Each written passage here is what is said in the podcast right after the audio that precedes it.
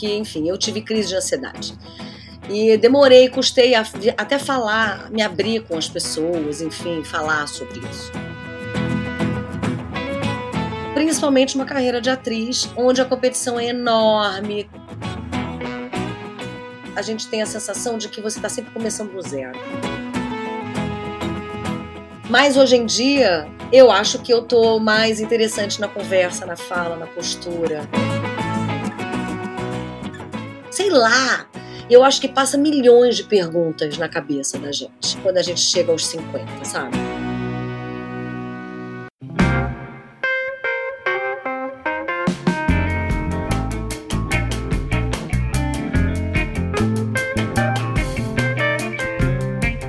Muito bem, muito bem, começando mais um episódio do podcast Movendo-se.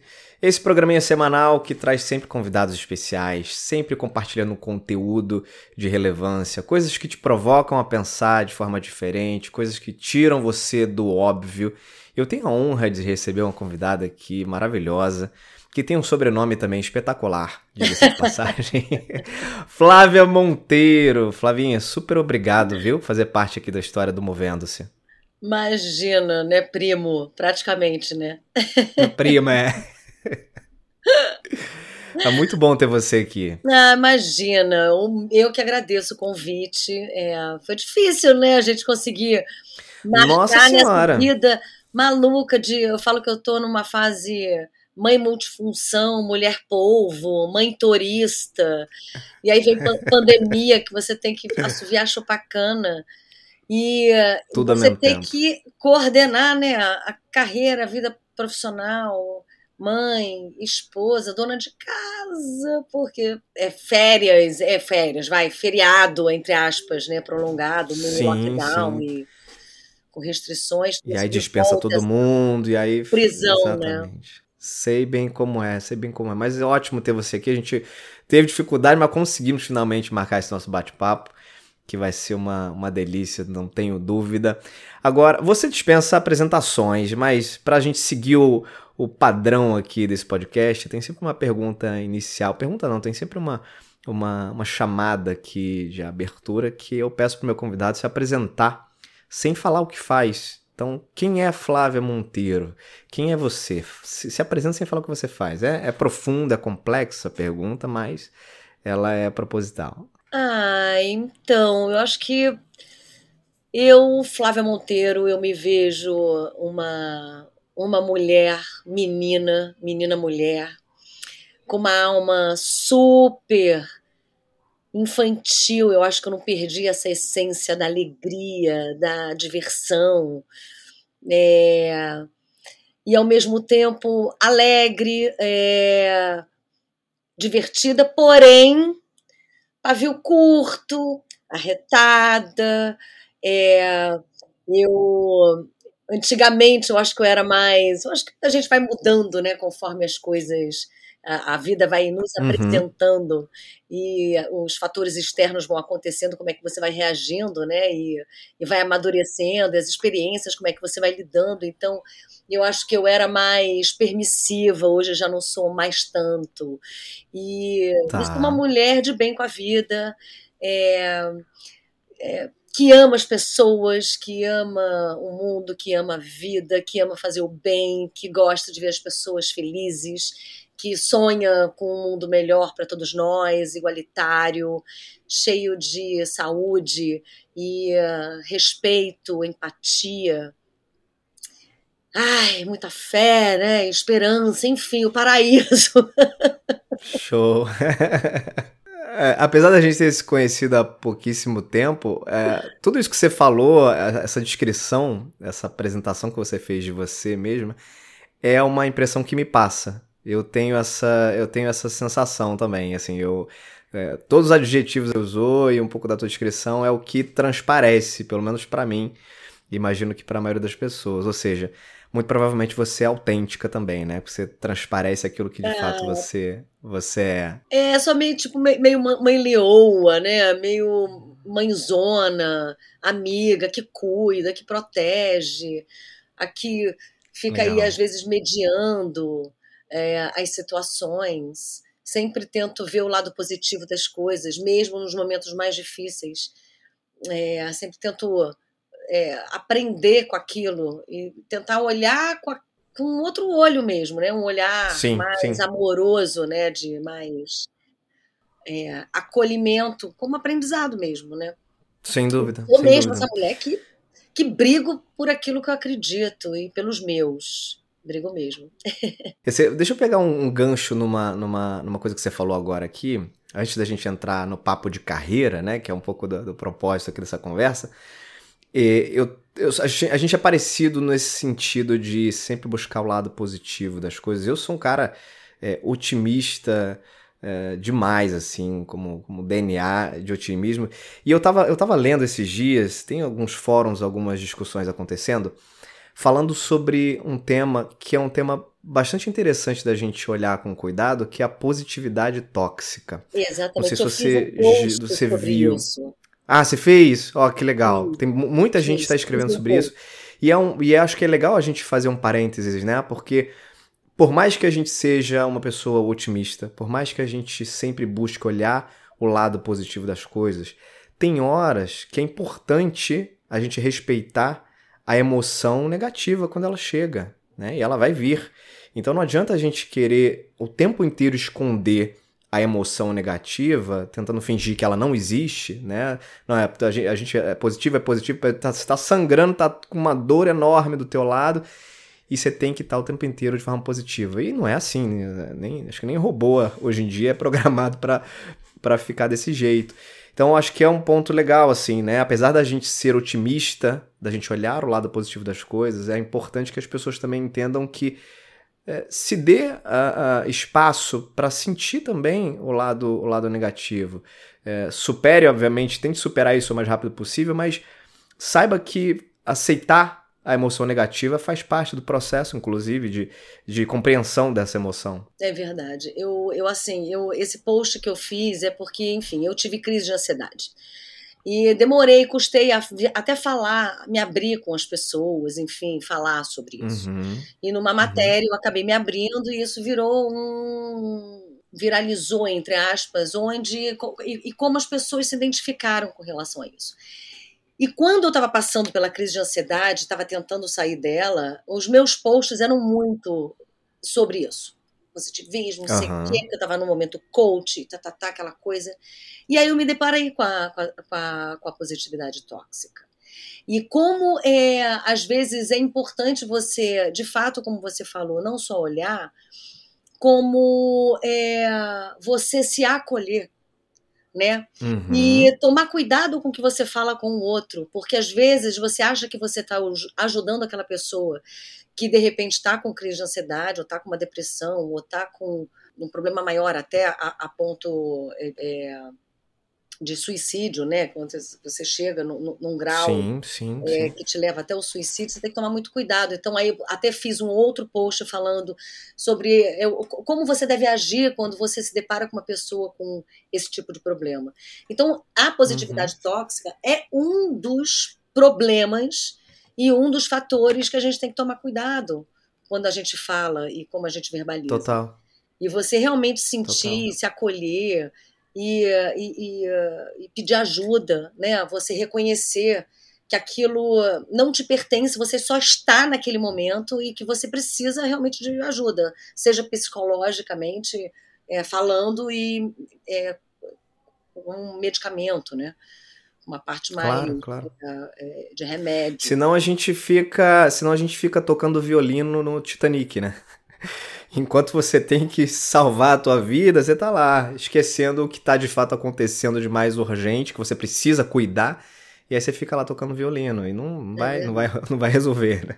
É verdade. Ô Flavinho, seguinte, vamos falar da tua carreira. Você Eba. começou muito nova, né? Você começou muito nova. Não sei nem como é que deixaram você trabalhar naquela época, porque. Olha, eu não sei Para quem já acompanha. hoje. Ai, meu Deus. Para quem acompanha já o trabalho da Flávia, Flávia, você já fez tudo, né? Você já fez cinema, teatro, TV, é, musical, enfim. É difícil achar o que você não fez nesse mundo da arte, né?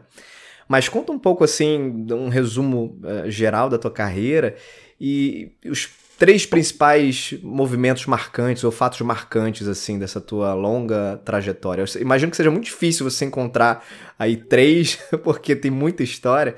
Mas se você pudesse aí é, contar pra gente, quais seriam? Então, é, eu comecei aos 14 anos no filme A Menina do Lado, no cinema, e eu não fazia nada, mas sempre buscava testes, porque eu sempre quis ser atriz, enfim.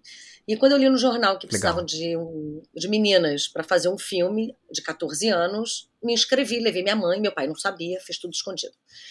Aí passei em todos os testes até que chegou no teste final, e aí precisava da autorização do meu pai. Era um filme que tinha cenas de sexo, que tinha nu. É, uhum. E era um filme que falava sobre a relação e amorosa, na realidade, uma relação de amor profundo, né? Não é pegação nem nada, de amor profundo entre um homem de 45 e uma menina de 14. E aí, é... oi, filha. É? E temos já... participação especial. É, aqui. a Sofia. Sofia! Hã? Você se arranhou, meu amor? É, então você toma cuidado, tá bom? Se você precisar de alguma coisa, me fala. Ó, gente, eu não vou editar essa parte, porque isso faz, isso faz parte, inclusive, do, do que é a vida real. E o podcast isso. também precisa refletir a vida real. Não, e pô, nada, se arranhou, tá toda mamãe. E ela não é assim, ah. mamãe, me arranhei. Toda dengosa, porque eu não tô lá dando atenção. Mas enfim. Atenção. E aí foi um filme que foi muito falado na época, é, obviamente não naquela repercussão que seria hoje em dia com redes sociais, obviamente, né? Naquela época não tinha claro. isso, através de revista e jornal, que as notícias aconteciam, inclusive em televisão. E eu estava em colégio de padre, quase fui expulsa do colégio. Olha. E, é, porque as mães ligaram pedindo: ah, como pode deixar uma menina fazer um filme desse? E foi um filme que fez muito sucesso é sucesso demais, assim. A gente ganhou todos os prêmios, eu ganhei o prêmio de melhor atriz de revelação, Reginaldo também. Que legal. O filme ganhou Gramado, eu e Reginaldo, é, Festival de Brasília, enfim. Foi um filme que teve muito retorno, e daí eu surgi. Fiz mais alguns filmes e veio uh, o convite para fazer meu primeiro personagem na televisão, que foi Vale Tudo, que também foi uma uhum. comoção, uhum. que era a, é, a, é, a menina, é, o meu personagem era a Fernanda, que falava sobre a virgindade, perder a virgindade uhum.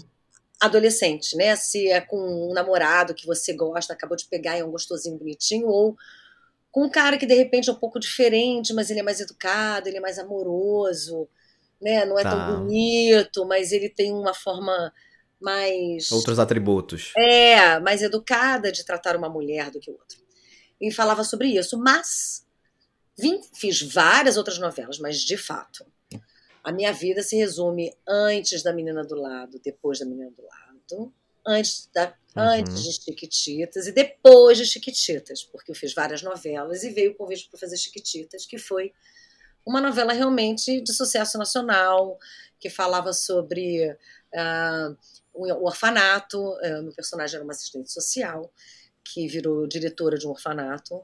E aí permeava uhum. esse universo aí infantil de problemas de pessoas que foram não são adotadas, enfim, esse universo aí difícil, que até hoje uhum. é muito difícil, não só como tem criança para ser adotada, como é difícil adotá-las, né, até pelo sistema é, burocrático sim, do país, sim. e como elas são, às vezes, maltratadas em alguns orfanatos, enfim. E aí ela, o universo traz, assim, esse universo das Chiquititas traz o lúdico, a esperança, o amor, as crianças, a amizade, o lúdico. Era uma novela cantada, é uma novela é. dançada. Isso foi 97, 98, Isso. não foi, Flávia? Isso. E foi você sabe, boom, você sabe né? que eu né? tenho eu tenho duas irmãs. Eu tenho uma eu tenho uma irmã mais velha e uma mais nova, né? E eu me lembro muito, assim, muito da, da, da fase Chiquititas, 97, 98, porque a minha irmã mais nova, ela tinha ali sete anos de idade, mais ou menos. E ela era apaixonada. Aliás, Lu, se você tá ouvindo aí, é, tô conversando com a, a diretora do orfanato, era Carol, não era? tia Carol. É a tia Carol. Tia Carol, tá, Lu? Beijo. Com a tia Carol. E ela era, lembro que minha mãe até mandou fazer roupinha para ela, igual das Chiquititas e tal. E o mais é. engraçado, o, o, ô Flávia, é que hoje em dia eu tenho dois filhos, tenho um de, de 4 e um de 10. O Miguel, de 10, ele é viciado. Ele começou a assistir no, no Netflix e agora, já que acho que tem mais de 500 episódios lá, ele só assiste isso na televisão. tá completamente. É que é depois da porque segunda, a nossa da segunda é, geração. Essa segunda Chiquititas é uma, é- ela teve é, a oportunidade de trazer, é, de ser uma novela na era digital, com Sim, sim, dos streamings, né? fechados, streamings e blá. Que não é o caso do nosso. Então a gente fica meio obsoleto. Então daqui a pouco acho que nem vai mais existir os nossos vídeos no YouTube. Daqui a pouco vai mudar tudo, gente. Que tristeza. Mas não podia fazer um compilado e fazer a mesma né? sessão Chiquititas para os streamings do primeira versão. Podia, podia, podia, podia. Eu gostaria de me E ver. essa, sem dúvida, foi uma, foi uma fase super marcante na tua carreira, né? É, acho Ah, que da- sim, da- de lá teve cá, dança. muita coisa aconteceu também. É, é a, a Chiquititas, eu acho que ela é. Toda vez que você trabalha com criança, você atinge um universo enorme, né? E quando você fala a língua deles e eles se identificam, então você vive nas nuvens. E é um lugar que eu me sinto muito à vontade. Eu amo o universo infantil. Eu adoro brincar com criança, eu adoro brincar com minha filha. Eu gosto da forma como eles pensam, eu gosto do lúdico. É, eu, eu vibro com eles. E então, assim, é, é- foi um, um personagem que veio assim. É, perfeito, porque seria difícil, de repente, se eu não Uhum, gostasse muito de uhum. criança, enfim, né? Você faria um personagem aí por fazer. Mas eu me divertia demais com eles, então eu também entrei na onda, eu também entrei naquele universo chiquititas de ser como todos os fãs, né? E todo mundo, e todas as crianças. Então a gente fez uma família. E a gente, toda vez que a gente vinha para o Brasil e sentia aquele calor humano, porque a gente morava fora e ficamos quatro anos lá. Era a Argentina, né? É. Foi, não foi na Argentina que foi gravado, né? Argentina, exatamente, em Buenos Aires. E sem acesso na fãs, sem acesso a nada, né? Então era muito Uhum, difícil. uhum. Então quando a gente veio fazer os shows, então era muito legal, porque foi a parte que as pessoas estiveram perto, viveram aquele universo. Sentiu o calor do lúdico, público, né? Com as músicas que eles mais cantavam, né? O sucesso nas rádios. Eu ganhei disco de platina. É, com um milhão e meio de copas vendidas, de esquititas, Que tem máximo. cobra aqui em casa. Então, ai, muita coisa, muito, né? Viramos álbum, grampo, copo, festa de aniversário, balão, boneca. Tudo você pode imaginar. É, aí eu fui contratada pela Abril Music, lancei meus CDs, aí eu Uhum. lancei minha boneca, Flávia Monteiro, fiz uma parceria com a. a é, para lançar toda a coleção, infelizmente não foi possível porque ela faleceu, a Maria Clara Machado, então lancei a Menina e o Vento também em CD. Então trouxe muita coisa Uhum. nova para minha vida, Chiquititas. Foi Uhum, uhum. nossa, foi muito bom, muito bom, muito bom, porque eu pude, ai, sei lá, fazer tudo e mais um pouco. É muito bom. Depois disso, ô, ô, Flávia, depois disso teve, nesse, pensando nesse universo infantil, surgiram outros trabalhos com essa pegada mais infantil ou Chiquititas acabou sendo o grande projeto na tua carreira nesse Não, sentido? surgiu várias outras é, é, é, chamadas, convites, e mas aí eu achei que eu estava Uhum. muito, é, muito naquele universo e de repente Rotulada com esse universo. É, né? Eu podia até ter, de repente ter surfado mais essa onda se eu pensasse só Uhum. nisso, né? Na, Mas eu, eu, eu queria fazer também outras coisas um pouco. Mas eu acabei fazendo uma peça que foi Frisson, que é uma peça também musicada, em cima, em, em cima um pouco mais. Pode ser para criança também, mas um pouco mais para jovem, que tinha circo, sim. uma pegada é, mais high-tech, em cima do Josie and the Pussycats. Então era uma banda, enfim, de música. Então era mu- muito legal. Em peça de teatro que a gente fez também ao vivo, com uma banda ao vivo, cantando e tal. Mas eu podia ter, de repente, ter surfado mais a onda, talvez. O, o Silvio tinha me Uhum. chamado para fazer Pícara Sonhadora depois das Quititas, e eu não aceitei, porque eu Uhum. verdade estava cansada. Eu precisava dar uma descansada. E, e você falou um, um- um ponto interessante, né? Precisava dar uma descansada. As pessoas têm uma imagem em geral de que ah, ser artista é só glamour, né? Mas tem, como toda profissão, altos e baixos, né? E se se lembra assim desses altos e baixos, ou o que, você pode falar em relação à tua carreira, à tua história, sobre esse, esse viés né, da tua profissão, não sendo somente o lado bonito da história, né? Porque é o que a gente vê na TV, no cinema, é sempre o lado bonito da história. Mas na vida real, é, você é uma profissional, né? E você tem aí, você precisa fazer gestão da tua carreira em várias frentes, né? Como é que é isso, Flávio? Pois é, eu acho que como tudo na vida é feita de altos e baixos, inclusive tatuei o infinito, porque para mim significa isso. Show. A vida é feita de altos e baixos, mas a gente não pode perder o nosso centro, né? Esse uhum. seria o, o ideal, né? É, a vida é feita disso e carreira também, né? Principalmente uma carreira de atriz que onde a competição é enorme, tem muitas pessoas iguais a você, parecidas, onde você compete com o mesmo papel. É, você se manter nessa carreira, eu acho que é um dos sonhos é, de todo ator, envelhecer nela. É uma seria uhum. uma glória, né? Se você conseguir envelhecer na profissão atuando nela tipo Bibi Ferreira, é, Natália Timber, Fernanda Montenegro, pessoas que estão atuando na profissão e estão aí sim, fazendo sim. seu teatro, sua peça, né, seu filme, sua série, lançando livro, enfim, permeando o mundo da arte, cada um com a sua fala, cada um com a sua é, com o seu momento, e você poder sempre ter aquele lugar de fala e o lugar onde as pessoas podem te olhar com carinho, né, com a sua trajetória, porque às vezes sempre a gente tem a sensação de que você está sempre começando do zero.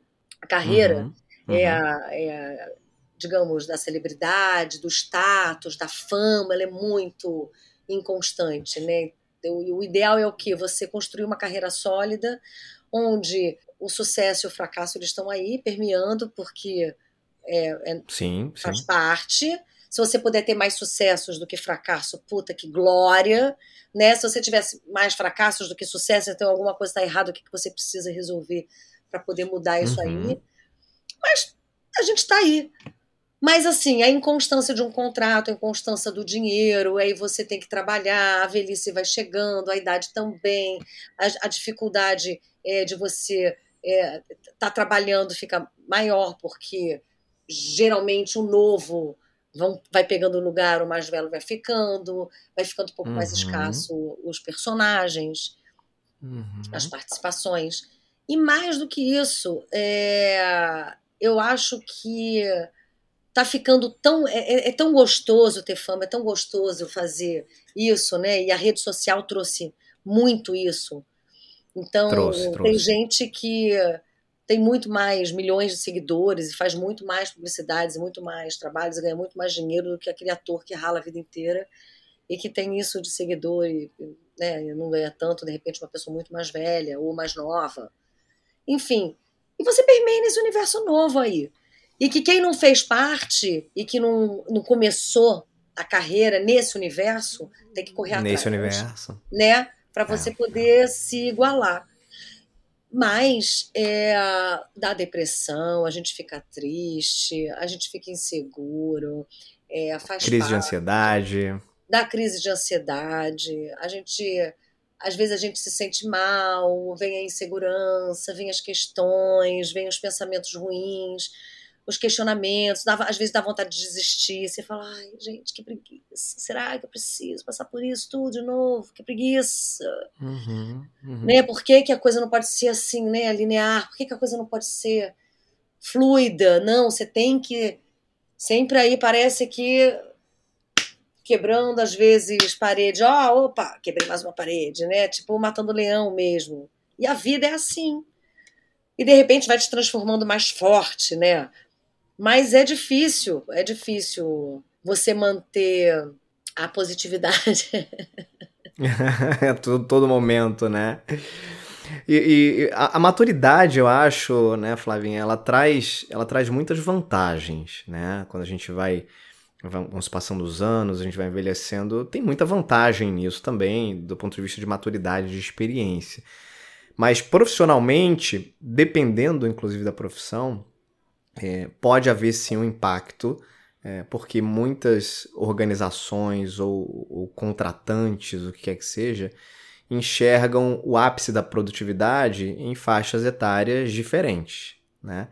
E, e para você, como uma mulher, né, que trilhou uma carreira desde os 14 anos, né, passando dos 40, numa faixa ali de 40, 50, o que, que você enxerga de desafio? Aliás, você falou já um desafio que eu achei super interessante agora, que é de se inserir do zero no mundo novo que é o mundo digital, né? Então, na sua, na sua era, não existia esse mundo. Então, todo ator, atriz, todo mundo que está hoje entrando no mundo da arte já entra nesse mundo digital.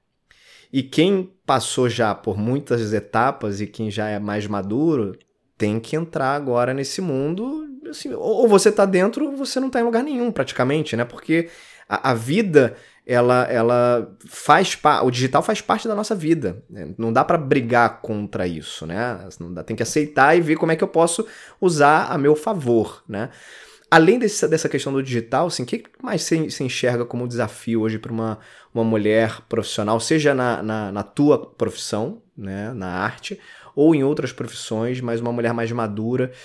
Quais são os desafios enfrentados aí profissionalmente, na tua visão? Ah, eu acho que é, é você conquistar o seu lugar, né? Eu acho que, a, por exemplo, eu acho que a, a, mulher, vou começar lá, lá atrás, né? A mulher vem tá. galgando tá. uhum. aí o seu lugar, o seu espaço. Sua, o seu espaço, o seu posicionamento, a sua fala, né? E, e cada um na sua área, cada um na sua profissão, cada um, cada um no seu quadrado, cada um, né, cada qual no seu cada qual.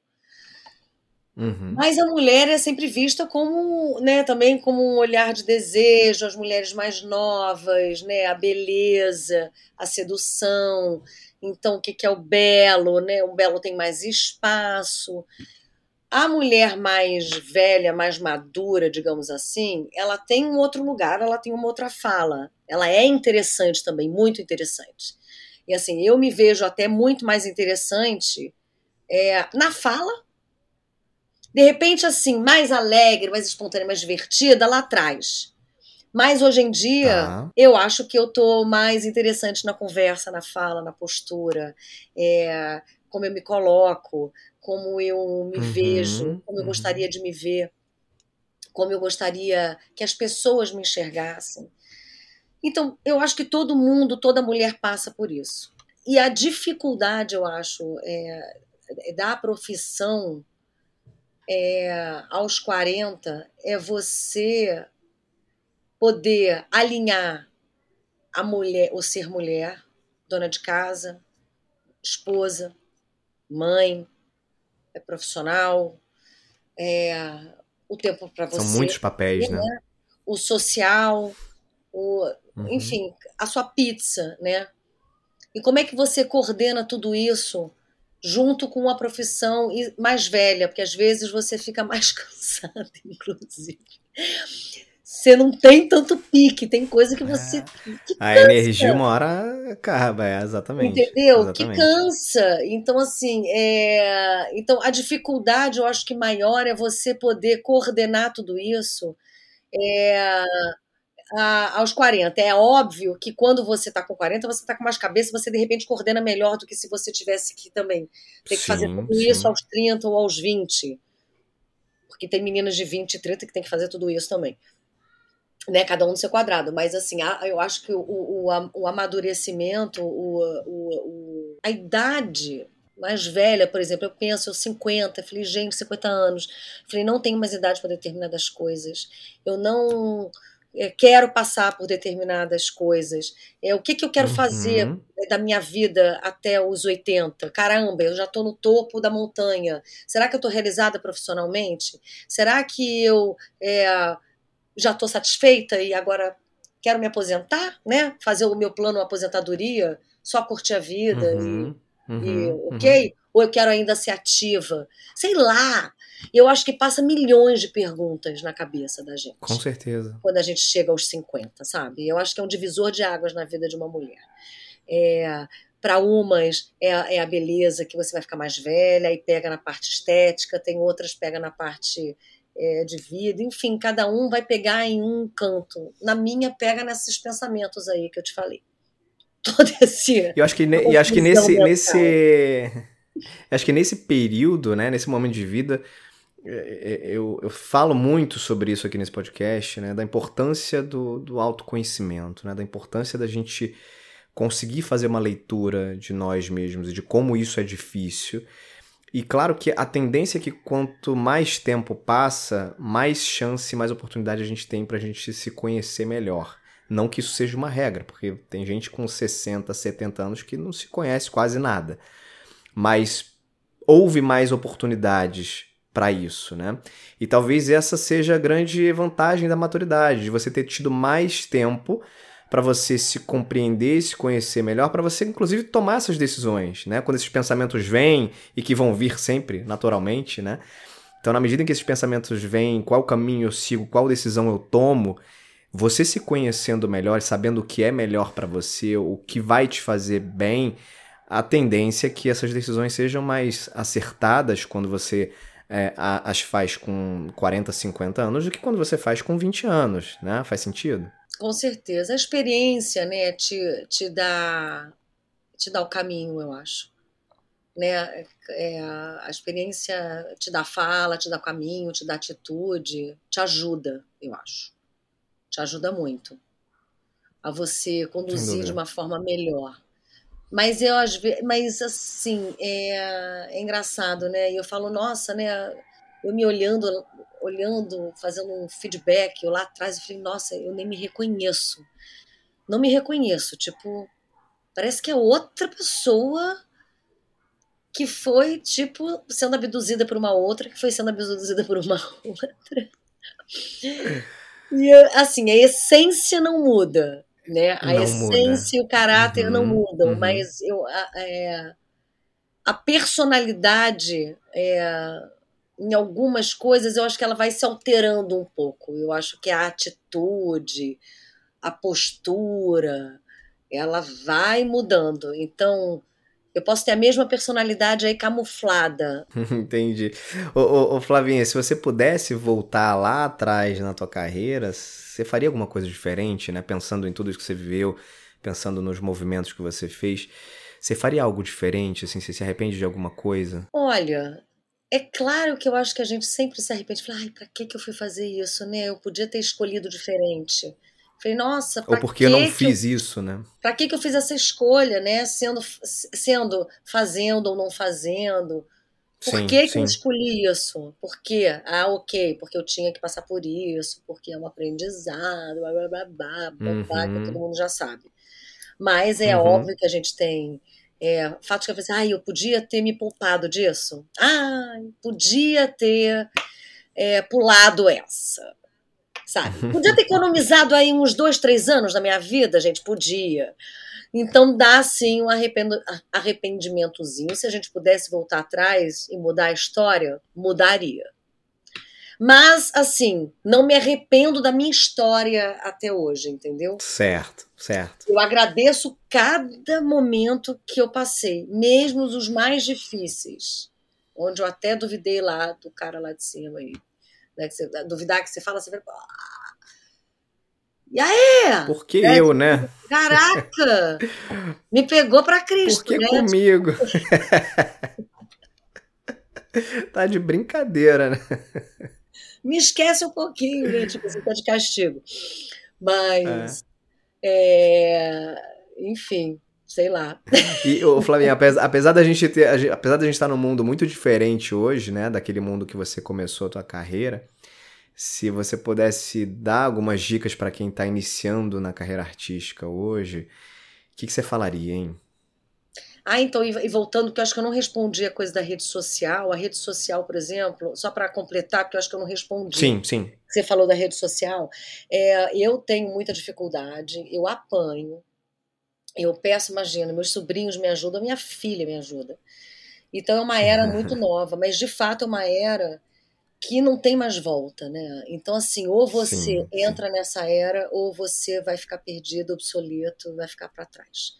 Então, é sim ou sim, não tem não tem acordo, entendeu? Não dá para não, não dá para você ah, resistência, não dá para você resistir, uhum, eu mais. Uhum, uhum. Mas é, é, é, ele é um facilitador, ele é um agregador, ele é claro. informativo, ele é libertário. Então, então assim, tem muita, muita, muita coisa é, de importante que a internet, a rede social trouxe para gente. Então, a gente tem que entrar, inclusive as pessoas que estão começando na carreira, né, que vão estudar a base do teatro, enfim, que seja cinema, começar pelo cinema, faculdade de cinema, ou uhum, teatro, uhum, enfim, uhum.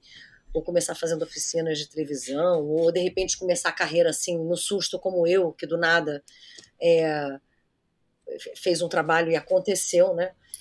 E aí surgiram outros trabalhos e eu fui aprendendo na, no dia a dia e na prática, digamos, né? E depois é que na eu fui prática. fazer a parte uhum. teórica.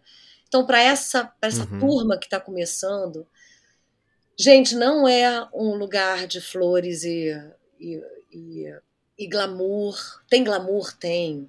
Tem flores? Tem. Uhum. É legal? É. É divertido? É a beça. Quando dá certo, uau! É viciante, mas é uma carreira é, árdua, é uma carreira difícil, é uma carreira trabalhosa, é uma carreira que depende de muita dedicação, de muita perseverança, de muito estudo, é, de muita fé, de muita personalidade, é, de muita. Eu acho que posicionamento também. E sabendo que esse lugar é um lugar importante, porque é um lugar da fala onde sim, você pode sim, transmitir coisas para o mundo. E você Total. pode ser esse veículo, né? Então, é, agarrem essa profissão. A responsabilidade aumenta, né? Muito. Então, agarrem essa profissão com muito amor, com muita dedicação, com muita entrega, com muita amor mesmo e cuidado. E força na peruca, porque altos e baixos virão. Mas como todas é as profissões, profissão né? deliciosa e, e de muitos méritos e muitas glórias e e transformador, porque a gente passa a aprender muito com os personagens e isso transforma a gente. Então, é uma carreira que transforma a gente dia a dia. E a gente aprende com os personagens e com o público. É, isso fez parte do teu processo de desenvolvimento, né? Você foi falando aí que você quando você olha lá para trás, você vê o quanto você foi mudando, né, a, a, cada de tempos em tempos. Isso, inclusive, imagino que tenha relação com, com o teu processo de, de, de formação de interpretação, de estudo de personagens, de adaptação de características, né? Eu acho que a profissão do ator, da atriz, ela traz isso também, né? De você é, ter que estudar muito e, e tem que estudar, né? Tem estudo, não tem, não tem mágica, né? Você precisa estudar, é uma profissão que exige também um nível de, de profundidade é, e que, que isso te forma também, né? Toda carreira, não tem jeito. A gente, a gente não pode parar de estudar, né? Não pode parar de estudar nunca. As coisas vão acontecendo, o mundo vai se transformando, a tecnologia vai chegando, vai acontecendo. Linguagens novas vão surgindo, narrativas diferentes. Não dá para parar.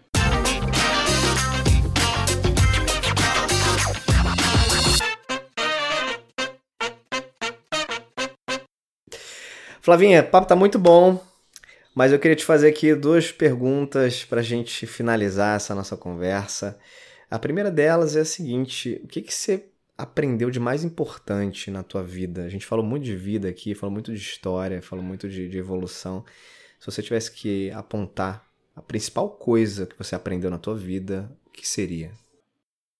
Resiliência. Resiliência. Por quê? Muita resiliência. Eu custei aprender o que é resiliência e o significado da palavra. Não o significado escrito, uhum. mas o uhum. significado real, ou palpável da palavra resiliência. Eu não falo de pandemia, eu não falo de nada. Eu acho que a gente vem. É, desde que a gente nasce, a gente vem tendo resiliências né, na vida. Uhum. Mas chega, é, às vezes, num momento que você vem acumulando resiliências, digamos, né? E que uhum, você não sabe exatamente o que é, você vai ali, né? Vai indo, vai indo, a vida vai te levando, você vai indo. Aí tem um momento que você se depara com isso, você fala assim, meu Deus, né? E a única saída da vida é, de fato, é você ter é, esse sentimento da resiliência do uhum. de saber que você apesar da pancada você vai conseguir é. voltar né você vai conseguir a origem né para quem não sabe que resiliência tem muita tem muita teoria já por trás né mas a resiliência ela, ela vem da física né e ela é, é aquele efeito, por exemplo, quando você pega uma bolinha de borracha, que você aperta a bolinha, ela afunda, quando você solta, ela volta ao estado normal, né? Esse processo de voltar ao estado normal é resiliência do ponto de vista da física, né? E isso trazendo para nossa sabia. vida, exatamente. É, então, trazendo para nossa vida é exatamente isso, assim, cara. Eu fui amassado ali, ou a minha forma foi alterada em algum momento, mas eu volto para o estado normal, né? Eu tendo a voltar para o estado normal. Então, quando a gente consegue voltar para esse estado normal, a gente passou por um processo de resiliência. E, e concordo contigo, né? Na vida inteira a gente, a gente passa por isso, né? É, e eu acho que eu tive muito assim, depois da crise de ansiedade e uh, o pânico uhum. que se instalou em mim, e me vi no fundo do poço, assim, tipo, né? Quando você uhum, chega assim naquele uhum. sentimento, você fala, nossa, aí você para para olhar, e aí como se a tela é, é, viesse a sua vida inteira, aí seu caminho, sabe aquele momento de reflexão que você para, e a pandemia me trouxe isso, muita reflexão. É o olhar uhum, para tudo, uhum. é o olhar com com lupa, né? Não é porque quando a gente trabalha muito, a gente vai fazendo, as coisas vão acontecendo, você não vai, você não vai indo no fluxo. Mas quando você entra em contato, você olha, você observa, você enxerga, você decodifica, você entende e você fala, meu Sim. Deus, é, tô no fundo do poço e eu tenho que, né? Não tem mais para onde ir né? E eu tenho que voltar ao que eu era, né? Digamos, né? E, uhum, renovada, né? De uma forma diferente, né? E falar, ok, né? Pode me dar porrada, mas tô aqui. né? Que não é resistência, que é diferente, né? Tipo resiliência. Não é resistência. Você, você é, é tipo é. bambu, vai e volta, né?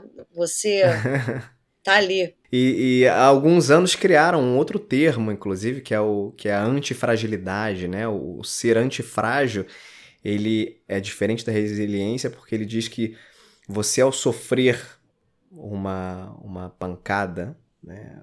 ao invés de você só voltar para o estado normal, você volta para o estado normal, só que você volta mais forte. Então é, é a antifragilidade, né? Tem alguns livros interessantes sobre esse assunto. Antifragilidade. É. Olha, aprendi mais Depois um. Depois uma pesquisada. Gostei. Gostei. Depois eu te passo uns links aí. Tem, tem um material legal. Porque eu sou bem eu, bem eu, antifragilidade. Bem eu. bem eu.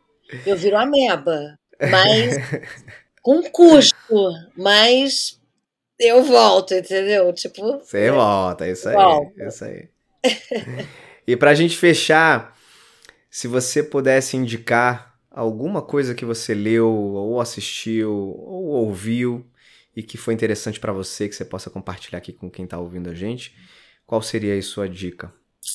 É... Eu não vi, mas dizem que é muito, é muito, muito legal, que vale a pena assistir, que acabou de lançar, que é o documentário da Britney Spears é, falando hum. de fama, falando do sucesso, a pressão psicológica, o dinheiro. Então vocês veem que, voltando um pouco ao tema é, sim, da carreira, sim. essa coisa lúdica que todo mundo acha que a vida do ator, né, do mito, da fama mundial e uau, aquela coisa toda. Por trás não tem pessoas que sofrem, que passam por processos muito dolorosos e que por trás é uma coisa, na frente da câmera tem que estar tá linda, maravilhosa, sorrindo, deusa, uhum. sexual e linda. Eu não vi o documentário dela, é, mas é, já tá, eu acho que nos streamings. Uhum, uhum. Então vale a dica. Porque eu, eu li, eu li uma crítica também. vale eu todo vou... mundo uma reflexão Deve boa. ser bem interessante. É. Deve ser bem interessante. Ela sofre muito, diz que é muito. que você se to toca muito, sabe? Que te pega muito assim, você fica muito. Uhum. Você chega a chorar, assim, sabe? Se identifica e. Legal, legal. Se fica, penaliza. Fica a dica. Uma boa dica. Fica a dica.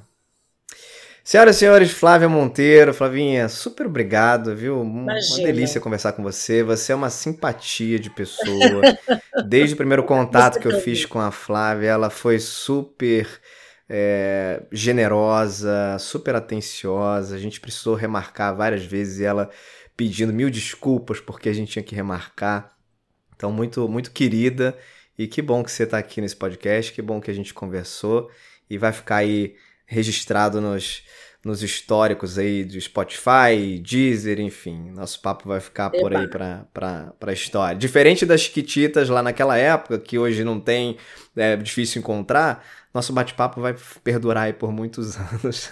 Oba, isso é bom, isso é bom, graças a Deus, né? Ai, obrigada, tecnologia. Isso aí, isso aí. Ô, Flavinho, como é que as pessoas podem te encontrar, quem ainda não, não, não te achou nas redes sociais, já que a gente falou de tecnologia?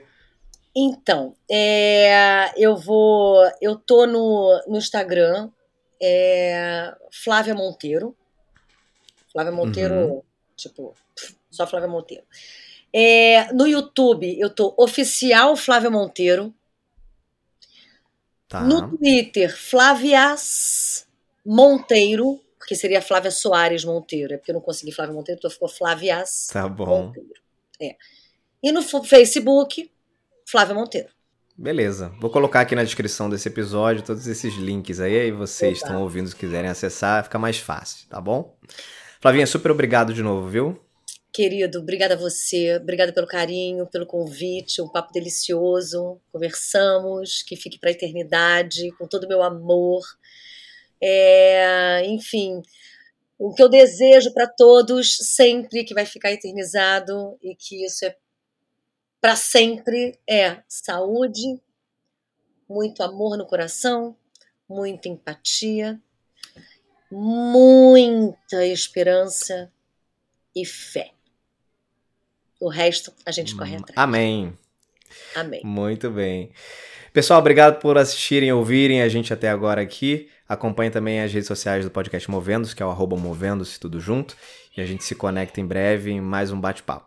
Vou ficando por aqui. Beijos e abraços. Até mais.